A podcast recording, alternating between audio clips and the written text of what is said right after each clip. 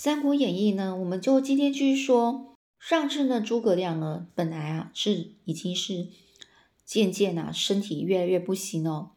那姜维呢，就建议这个诸葛亮啊，可做骑狼之法来挽回他的寿命啊。这诸葛亮就暂且呢试一试哦。没想到这个本命灯非常重要的本命灯呢，被这个魏延将军啊就这样踢倒了。这踢倒之本命灯之后。这个诸葛亮也知道他的命该绝哦，不天命难违哦，生生死有命啊，天命难违哦，所以呢，也不会也也本来是姜维就想要拔剑想要杀掉这个魏延哦，诸葛亮就阻挡了。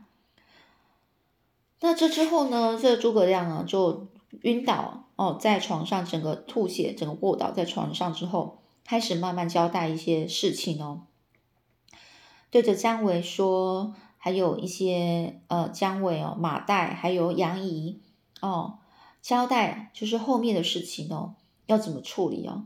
于是呢，才说完，又因为体力不支，又昏，就又晕倒哦，晕倒昏昏倒了。后主刘禅啊，听闻奏报丞相病危的消息之后，非常惊讶，忙命尚书李福前去探视哦，就急忙就命令这尚书李福呢去看一下。这个这个诸葛亮哦，并且询问其后事务哦，其后的事务该如何处理？就是另外去问诸葛亮，那后面的事情该怎么处理哦？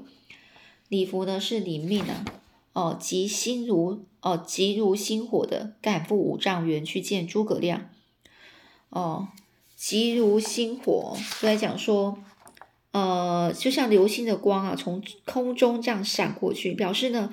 这个情况是非常的紧急哦，也就非常紧急的去赶到这个五丈原去去见诸葛亮。诸葛亮就交代李福说：“我死后一切都应旧制哦，不可改变。我所举用的人也不可随便罢废哦，就是你不要把我举用的人哦都给他罢掉废掉。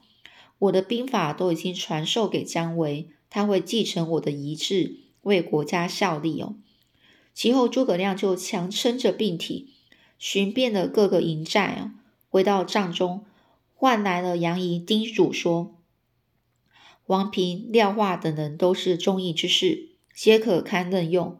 我死后，凡事按旧法去做。退兵的时候，缓缓进行，不必急乱。你深通谋哦，深通谋略哦，不必我再多说。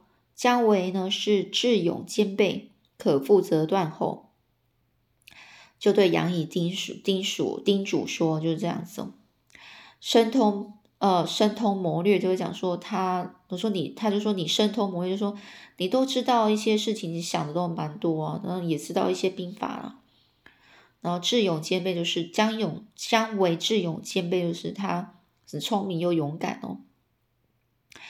接着呢，就写下要上呈给后主刘禅的仪表。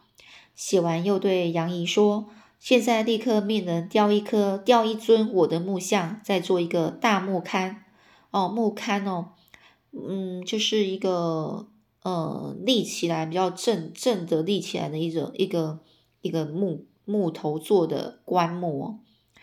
我死后，将我的尸首放在里面，同时放七粒七粒米在我的口中，脚下放一掌。”放一盏明灯，再者千万不可发丧哦，不可发丧哦，发丧就是把人死的消息哦，讣告给亲友，就报报丧报丧的文字哦，就告诉亲友，让大家知道他死了，就说千万不可以让人家知道我死了，并且明令士兵不必哀伤，这样可确保我的将心不坠哦。如此，司马懿也不敢轻举妄动。退兵时，他若追来，正午可返回哦，攻击他们。同时，将我的木像安置在车上，车则是折在正午的最前方，这样必定可吓退司马懿哦。这杨仪听了之后，就一一领命哦，照着这个诸葛亮所说的话去做。当天晚上，诸葛亮让人扶他出帐，遥指着天上的一颗星说。那就是我的将星，众人只见那颗心啊，光彩暗淡哦，摇摇欲坠哦。诸葛亮用剑指着那颗心，念了一串咒语，念完回帐就不行，又不省人事了。众人正混慌乱间，尚书李福忽然折返，见诸葛亮如此，涕泗纵横的说：“涕泗纵横哦，也就是难过嘛，啊，涕泗纵横，哭得非常伤心哦。我误了国家大事啊，哦，看到他这个诸葛亮，然后这样李福就这样说。过了一会呢，诸葛亮醒来，见到李福站在他的床榻前哦，虚弱的说。”我知道你返回的用意。李福呢是面有难色的，就说啊，呃，奉天子之命哦，想问丞相，百年后谁能够接续您承担重责大任呢？之前过于匆忙，忘了询问丞相，所以又再来哦。这个诸葛亮呢就回复呢，这个蒋万哦，也是公演哦，哦。公演就是蒋万字，蒋万这个人他字公演哦，他就说蒋万这个人可以。李福又追问那公演之后呢？然后呢，这诸葛亮就说费祎可以哦，费祎哦就是另外一个人哦，可以。李福问呢，那这个废医之后呢？之后却久久听不到诸葛亮的回答了。众将上前才发现诸葛亮。已克难尝试哦，克难尝试就已经死了，去世了。当天晚上月色无光，天地一片愁云惨雾。姜维、杨仪强忍着悲伤，一切按照诸葛亮遗命行事，将其遗体呢置于木龛中，有三百名心腹士兵守护，同时传令传命令哦，后寨先退哦，后面的寨就是那些。比较后面的那些呃帐篷啊，那些军寨哦，先退退兵哦，然后一个营一个营的缓慢的退退兵哦，而由魏延断后。至于司马懿当天晚上在夜观天文的时候，忽然见到一颗红色大星来自东北方坠落到西南蜀营内，不过呢不久又在升起。司马懿一开始的反应是欢天喜地大喊：“孔明终于死了。”孔明终于死了，就两次哦，并马上啊传令大队军马前攻五丈原哦。只是才出寨哦，又心存疑虑说：“孔明善于法术啊，该不会见我久不出战，故意要诈死啊，以诱骗我出战呢？现在如果我出兵，那肯定中计哦。”于是又让军军队哦又回寨哦，只只让这个夏侯霸暗中带领数十人前往五丈原去探听消息哦。结果夏侯霸一到五丈原哦，不见一兵一卒，急忙回报司马懿说：“蜀军已经全部撤退了。”哦，司马懿气得整个捶胸顿足哦，捶胸顿足就是非常的生气啊，悲痛懊懊悔哦，真的死了哦，真的没想到这个孔明啊，真的死了，早该出兵了，现在追去还不迟啊！说着就冲出寨哦，马上上马急追哦。这个夏侯霸就阻止说：“都督，你还是要慎重点，让属下去追就好了。”这司马懿啊是愤愤不平的说：“啊，很生气哦，不行，这次我必须亲自出马。”于是又带领了儿子司马师、司马昭两呃大队人马一起追去哦。这一群人啊摇旗呐喊的杀入蜀寨时，果然是空无一人啊。司马懿啊是交代儿子说：“我先带兵追去。”你们负责催促后面的军队赶过来。司马懿啊，是一马当先哦，追去，直追到这个山脚下，才看到蜀军在前方不远处。于是呢，就马上急起直追。但是突然间，山后一声炮响，接着蜀军全部折返，隐约可见到这个军，可见到这个军大旗中的呃大旗上的一行大字哦。汉丞相武乡侯诸葛亮，哦，写看到这一行字，整个吓得这个司马懿胆战心惊哦。胆战心惊在讲什么呢？非常害怕。在定睛，这个司马懿在定睛一看哦，只见蜀军中的数十名大将簇拥着一一辆四轮车哦，这诸葛亮正端坐在车上哦。司马懿大惊失色的说。孔明还活着啊！我竟然中了他的计，又慌忙的勒住马，往回走，却听见背后姜维大喊：“司马懿这贼，别逃啊！”其他魏军呢，更是吓得整个魂飞魄散哦，丢盔弃甲，抱头鼠窜哦，顿时一片混乱哦，军士自相，呃，军事自相践踏，导致死伤无数。而司马懿也是囊奔使徒哦，囊奔使徒就想说，如同狼啊、猪一样四处的奔窜，形容人啊是惊慌失措的逃跑，呃，或者是指坏人啊是这样子哦，呃，自自意的摧毁破坏，就让这个坏坏人呢，整个是自任由他们整个是去破坏这个所有的一切哦，也就是说，而司马懿也是南奔使徒哦。也就是说，跟狼或猪一样四处奔窜啊，跑了大概五十余里路。后来呢，这两名魏将啊赶上他，扯住他坐骑的缰绳，说：“都督，你不用担心啊，敌人没有追过来哦。”这司马懿呢，心有余悸哦，就很害怕哦，摸摸自己的头，说：“我的头还在吗？我的头还在吗？”哦，这两名魏将就说：“都督别怕，蜀军已经走远了。”司马懿这才恢复镇定哦，这这有可由此可知，司马懿真的是很怕了这个诸葛亮了。这两天后呢，当地乡民纷纷走奔纷纷啊，是奔走相告说，就大家在议论哦，孔明真的死了。所以蜀军退兵到谷中之后，一切是一片是哀戚声哦，还扬起了白旗。最后只留姜维领了一千兵马断后，呃，断后意思就是说他是走在最后面哦。日前呢，魏军看到孔明不过是个木头人而已啊。司马懿听闻之后，不禁感叹哦。司马懿听到这消息哦，不禁就感叹说：“诸葛亮生前的计谋，我还料得中啊，但他死后种种安排，我却完全料想不到啊。因此呢，蜀地人哦，就是四川人呢，有有句谚语就说啊：死诸葛哦，死诸葛，就死掉的诸葛亮啊，走身重大哦，走可能就是意思说。”死后的诸葛亮还能够吓跑活生生的司马懿啊！而这个魏延呢，果然如诸葛亮生前所言哦，就造反哦。索性呢，就给了杨仪一个锦囊哦，并密嘱马岱担任这个斩魏延的人哦。等这个魏延啊伏诛之后哦，伏诛就是真的被被这个呃处理之后呢，杨仪等军将呢就扶柩。哦，扶柩回到成都，哦扶柩就是扶着这个棺木哦回到成都，再由后主按照诸葛亮的遗命呢，亲自送灵柩，也就是他的灵柩，他的棺材那些哦，到定军定军山哦去安葬，追封他为中武侯哦，侯哦，哦就是一个一个尊称啊哈。那后面呢，我们继续说。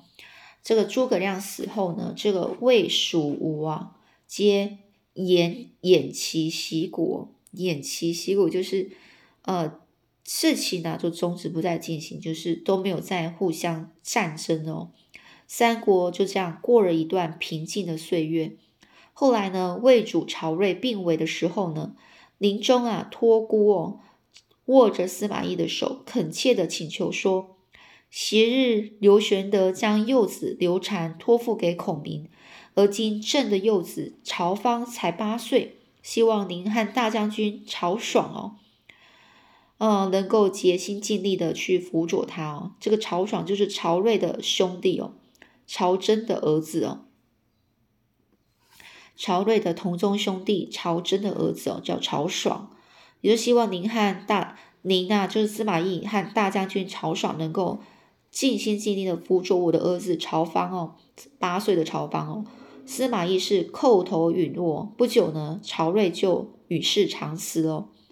这曹芳即位之后，司马懿掌掌管了整个掌握了兵马，曹爽是掌握了朝政，两个人呢共同辅佐这个幼主，幼主就是这个小小皇帝哦。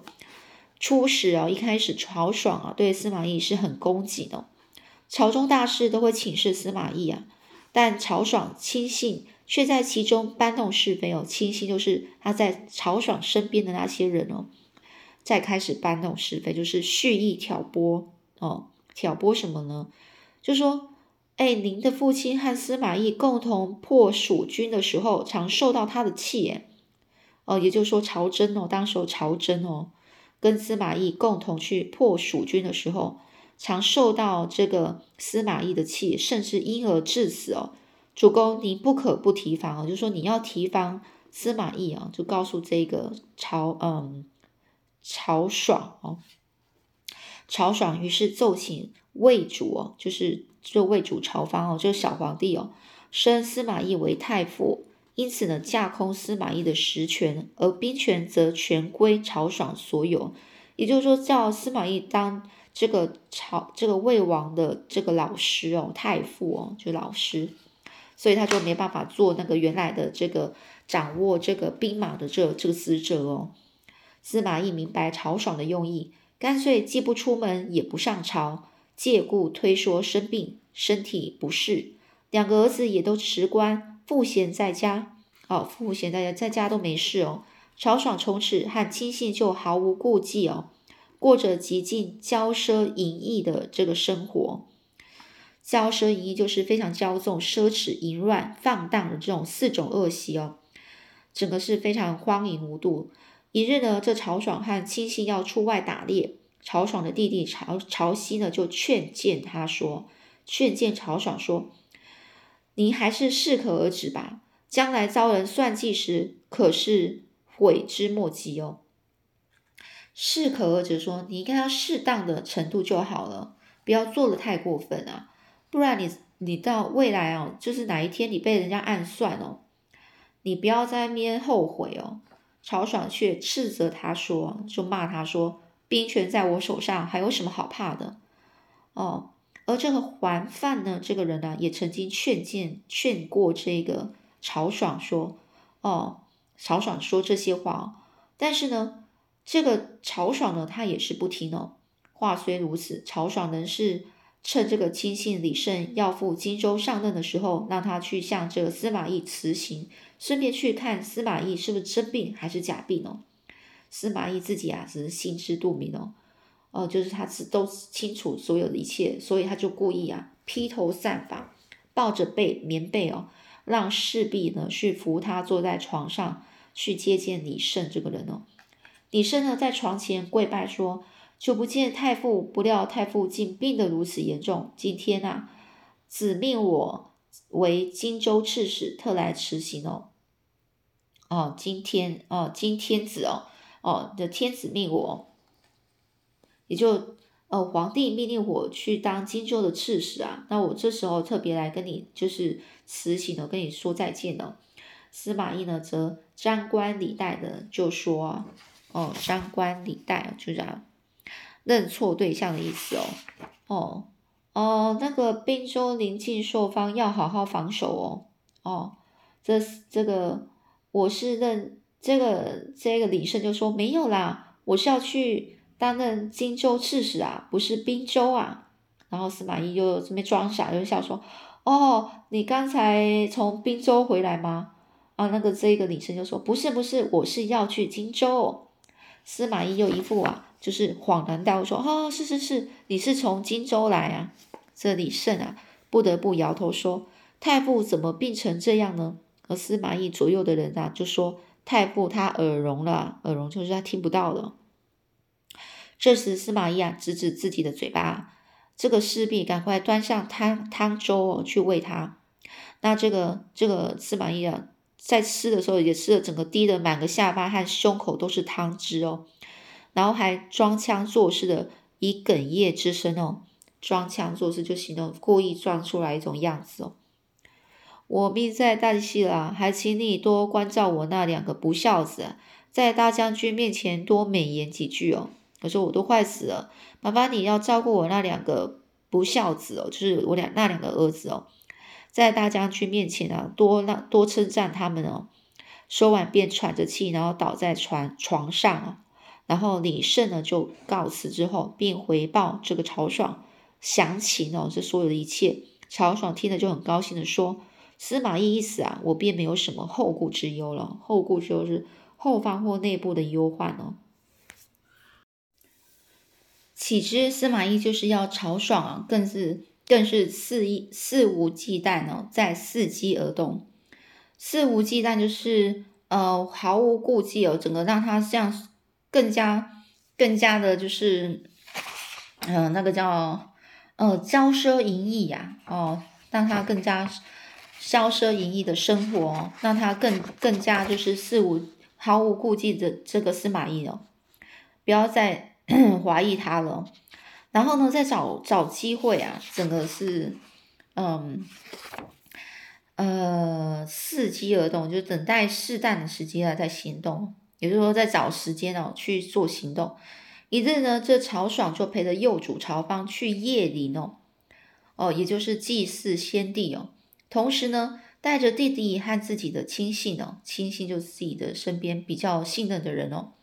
这这个谁呢？这桓范呢？这个人呢，又开始提醒哦，提醒着曹爽。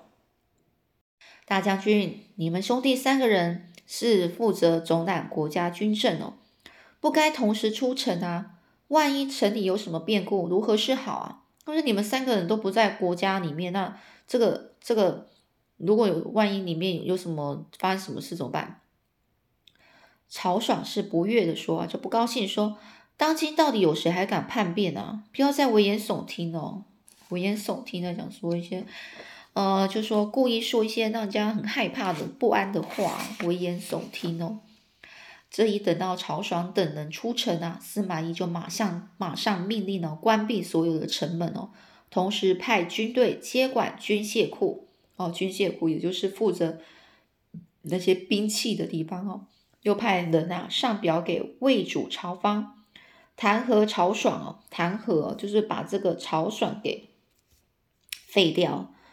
曹芳就问曹爽该如何处理的时候，处理的时候，曹爽还以为司马懿只是要削去自己手上的兵权，再怎么样自己可以不要官位，至少还能够当个富家富翁哦，就是有钱的人哦。所以呢是领众人回城哦，带领众人每个人带领很多人回回去城城里哦。没想到司马懿最后是以谋反罪名将这个。哦，将这个曹爽的兄弟啊，哦，以及他的亲信等人问斩，还诛灭三族，家产财富财物全部充公哦。也就是说，这个他没有想到，曹爽哥没有想到，这个司马懿是竟然是要让他就是整个，只是要把他去掉他的官位哦。这没想到。没想到是是要以以这个模仿的罪名帮他将将他们的曹爽兄弟三人哦，以及他所有的亲信哦，就信任的人全部都斩就杀了哦，而且呢还灭了这个曹家三族哦，曹爽这三族哦，哦，也就上面还有他他的上面的还有下面的哦，不知道是几族，那么是是很很可一定是很可观的人数哦，一定很可观哦。其后呢，曹芳呢就封司马懿为丞相哦，并由他们父子三人带领的国呃同一同啊，就是一同领领国事，就是呃一同去治理整个国家啊，然后把所有的什么国家的所有的事情啊，例如说政治啊、政朝政啊，还有那个兵权啊，全部都由他们三个人去共同治理哦。也就是说，他权力都握了很大了。后来司马懿将死的时候，将国政啊交托给这两个儿子哦，就说：“我一生啊忠于魏国，忠哦就对魏国是很忠心的。可是他人都认为我有他心意志哦，别人都认为我就是有想要去去就是呃去篡呃去去把夺夺取这个呃国家哦，嗯。”然后呢，我死之后，你们处理国事呢，要是戒慎恐惧哦，一定要小心哦。虽然司马懿如此的殷殷嘱咐哦，但是呢，魏魏主曹芳每次见到司马师跟司马昭这两个人入朝，却仍然有如芒刺在背哦，这非常芒刺在背，就讲说好像是很不安哦，就只要是他们两个人啊。来，他就很不安。有一次呢，司马师呢还带着剑啊，佩剑上殿哦，带着剑进去这个皇帝的地方哦。朝方竟然慌忙起身去迎接他。司马师呢是自鸣得意的笑着对朝方说：“哪有君主迎接臣下的道理啊？陛下这岂不是折煞为折煞为臣为臣哦？”你说：“哪有君主在迎家迎接臣臣子的啊？哦，你不要让我觉得。”啊，真的是很不好意思哈，啊，只是但是他讲的，可是呢，这言犹在了。当群臣奏报的时候，司马师却对朝方是视若无睹，由自己一一决断，不再启奏朝方哦。虽然他是这样讲哦，但是呢，在臣其他臣子在奏报一些国家事情的时候，司马师呢是整个对这个这个皇帝哦，朝方哦，是完全是视若无睹，就你看，好像他不在。然后所有决定的事情都他自己来了。朝方于是呢，对太对太常、夏侯玄、中书令李丰和光禄大夫张仪三人哭诉说：“司马师再把呃，司马师呢是把朕当做小孩子，也不把百官啊放在眼里哦。国家终有一天会落在他手里呀。”李丰于是呢，奏请剿灭司马师。朝方原来还迟迟疑不决哦，迟疑不决，无法做决定哦。但是见到他们三人的决心呢，就脱下龙凤龙凤汗衫哦，咬破指尖，写下写照，交给张器。也就是说，确定哦，就想要秘密的去呃剿灭，去杀了司马师哦，对付司马师。朝方在他们要离去时，还叮嘱说：“你们可别像当初的董承，因为事机不密，被朕。”被朕的祖皇、祖皇、呃祖武皇哦诛杀，千万要小心行事啊！说你们不要像当初那个董承，哦也是下密诏的这个写诏的这个人一样哦，就是都没有成功哦，事情都被都被泄露出去了，最后还被我的哦我的阿奏祖那个祖祖武皇哦，就是这个曹操啊杀掉，千万要小心哦！但是呢。呃，这些人啊，却是一出殿哦，一出去这个皇宫哦，皇殿哦，就遇到司马师了。司马师带着数百名持着兵器的士兵，在强加逼问及搜身下，发现了写照。司马师立刻呢，就将这三个人处斩哦，并诛三族，并杀了他们的三三族的族人哦。接着，司马师呢，就废掉了朝方，改立高贵襄公朝毛哦。之后呢，司马师因为因为生病了，死之前对着弟弟司马昭交代说：“你接掌我的职权之后，所有大事不可轻易委托他人，否则会有灭族大祸。”不久呢，就气绝身亡。后来呢，这朝毛啊，哦，就是这这下一任新的小皇帝哦，朝帝啊，被这个司马昭的属下给赐死了。司马昭又改令。这个长道襄公朝皇为帝哦。隔年的司马昭呢，呃，出兵去攻打蜀国的时候，蜀国后主刘禅呢，宠幸宦官黄皓，而不理朝政已久。当这个魏军啊兵临城下，后主就投降了。司马昭就封这刘禅为安乐公哦，而魏王再封司马昭哦，呃，为晋王哦。只是这个他隔天啊，马上因为中风而死哦。也就是说，这个魏王哦，这个朝产啊，就是封这司马昭为晋王，才封完，隔天他就因为中风就死，由他的儿子司马炎继位。司马炎啊是非常有野心的人哦，没多久马上把逼这个魏王哦朝换上滥哦上滥啊。司马炎登基之后啊，就当登基就是当上皇帝之后，改国号为晋，并进军东吴哦。东吴因为新新主哦，就是新任的这个新的这个主，这个呃后主呢是孙皓，他是一个暴虐无道的人哦，所以呢，这个晋军能够长长驱直入，就是直接迅速的进前进啊。而孙皓也是。仿效这个刘禅投降哦，被司马炎封为归命侯，自此啊就这样结束了三国分立的局面，然后就这样变成呃复归一统，复归一统就又统一了，全部又统一了，由司马炎，也就是呃司马懿的孙子哦，司马炎哦，去呃呃就是呃等把这个国家改为晋哦，这就是我们三国之后是晋哦，晋又分西晋跟东晋哦。那这是西晋哦啊，那就是一开始，所以魏蜀吴三国，首先啊，最先亡国的是谁呢？也就是蜀国，就是这个刘禅哦，因为他就是后面啊宠幸宦官黄皓而不理朝政啊，所以就变成都没有好好的去治理朝政，也就是最先亡国的人啊。那第二个，第二个是魏国嘛，魏国的话就这个后面这个孙皓这个人本来就是一个暴虐无道，就是。